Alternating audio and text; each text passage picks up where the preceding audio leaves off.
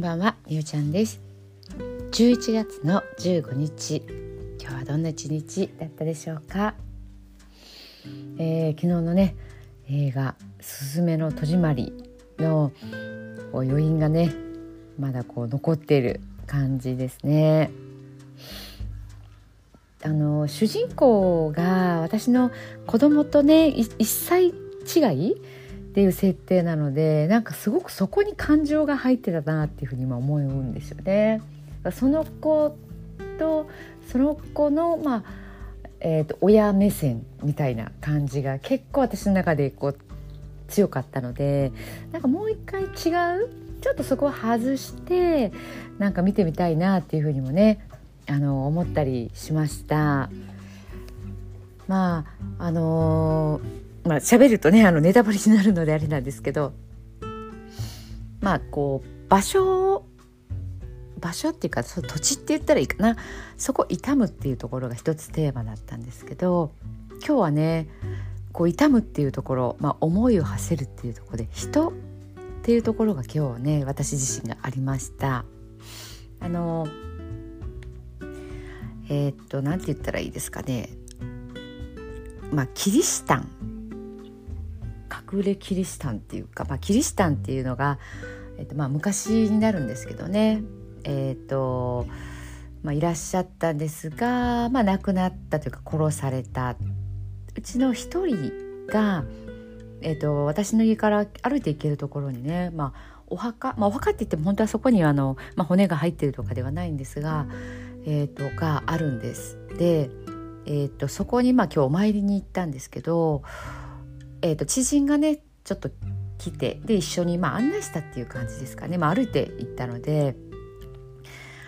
で本当にそれはうんとその人を悼む。っていうこうことなんですよね。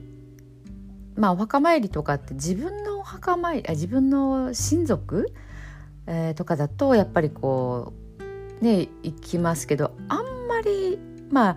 何でしょうかね。歴史歴史上の人物とかそういったところですかね。お墓参りしたりとか。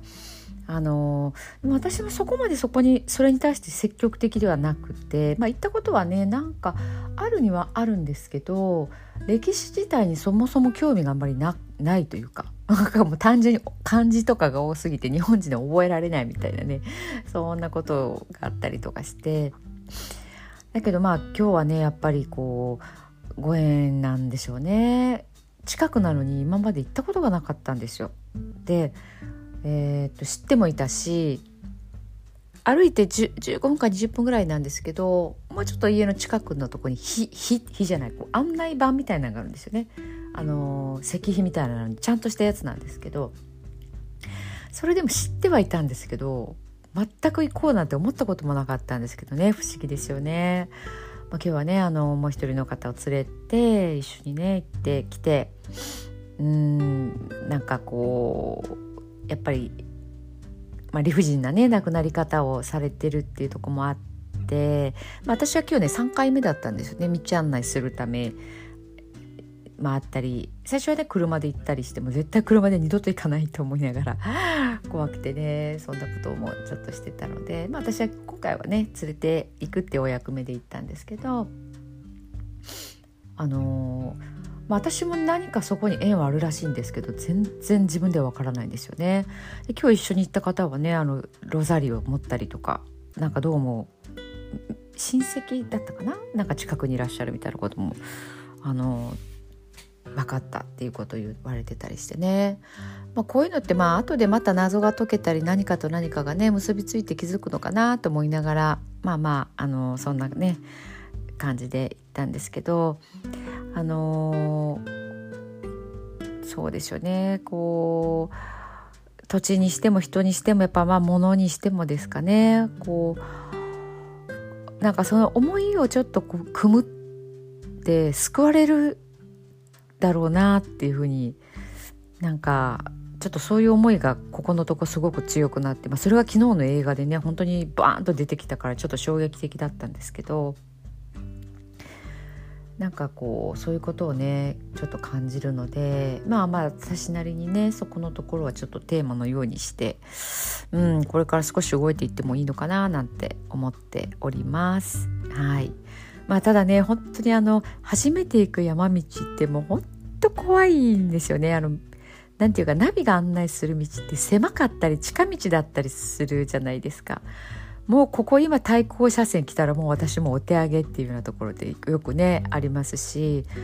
あの脱輪しそうになるこうちゃんと整備されてる道で白線とかがねこう引いてあるような道ならいいんですけどもうねなんか白線なんかもうなんか崩れ落ちてるようなところがあったりとかそういうこう怖さというか ねもうそれがやっぱり何とも言えないですよね。うん、でもこう最近ね話しててあのイノシシが出てきたらこう人間噛んでくるとかねなんかそんな話もいいから、まあ、おちおち一人で山の中ねうろうろするのも怖いなと思ってみたりとかはいしてますけどまあねどうなるやらっていう感じでまたね何かハプニングというかあったらこちらのね、あのー、音声配信の方でお話ししてみたいなと思います。いつもね寝る前の祝詞を読む前にまあ5分ぐらいねその日にあったこととか感じたこととかをねおしゃべりしてるんですけどまあまああのどうでもいいようなこともあったり、まあ、なんかちょっとお役立ち情報とかね、まあ、体のことの情報なんかもお伝えすることもあるのでよかったらあのまたね聞いてみてください。えーと、今ねもう17万17万回を超えてましたね。17万でいいのかな？1万7000いやいやそんなことはない。17かな。あれ？今日ちょっと数字が出てたんですけどね。はい。あのー、まあ、ずっと続けてるのでね今日521回目かな、まあ、そんな感じで聞いていただけてて本当にねありがとうございます。はい。では寝る前のノリと聞いてください。今日あなたはあなたを生き切った。ポジティブなあなたを表現したならポジティブなあなたを生き切った。ということ。ネガティブなあなたを表現したならネガティブなあなたを生き切った。ということ。今日あなたはあなたを生き切った。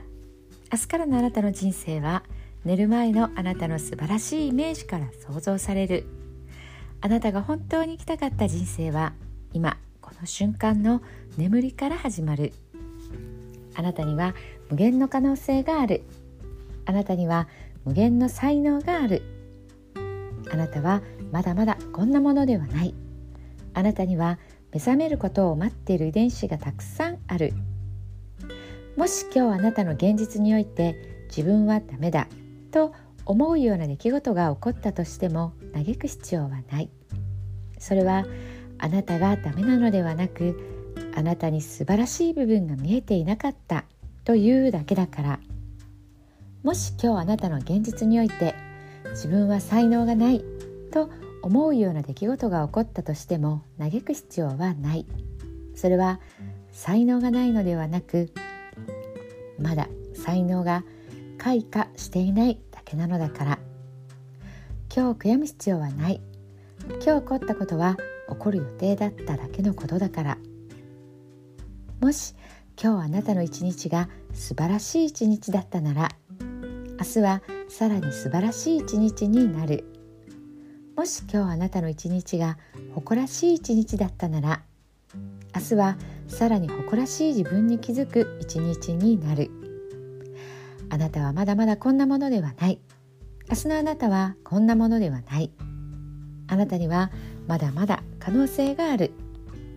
あなたには目覚めることを待っている遺伝子がたくさんある。遺伝子のスイッチを入れれば入れるほどあなたは自分の可能性に目覚め才能に目覚めていく。素晴らしいあなたをイメージしよう。眠っている間にそのイメージが記憶となりその記憶が明日のあなたの現実を作っていく。あなたの遺伝子を目覚めさせるのはあなたがあなたを信じる力。あなたは素晴らしい。あなたには価値がある。明日は明るいたくさんの希望がある。あなたの一呼吸一呼吸があなたを癒しあなたは黄金の光に包まれ眠っている間にあなたのエネルギーを浄化し整える。今日あなたはあなたを生き切った。明日からのあなたの人生は寝る前のあなたの素晴らしいイメージから想像される。そしてあなたはあなたが本当に生きたかった人生を始めていく。桑名正則さんの寝る前の祝詞でした。それではおやすみなさい。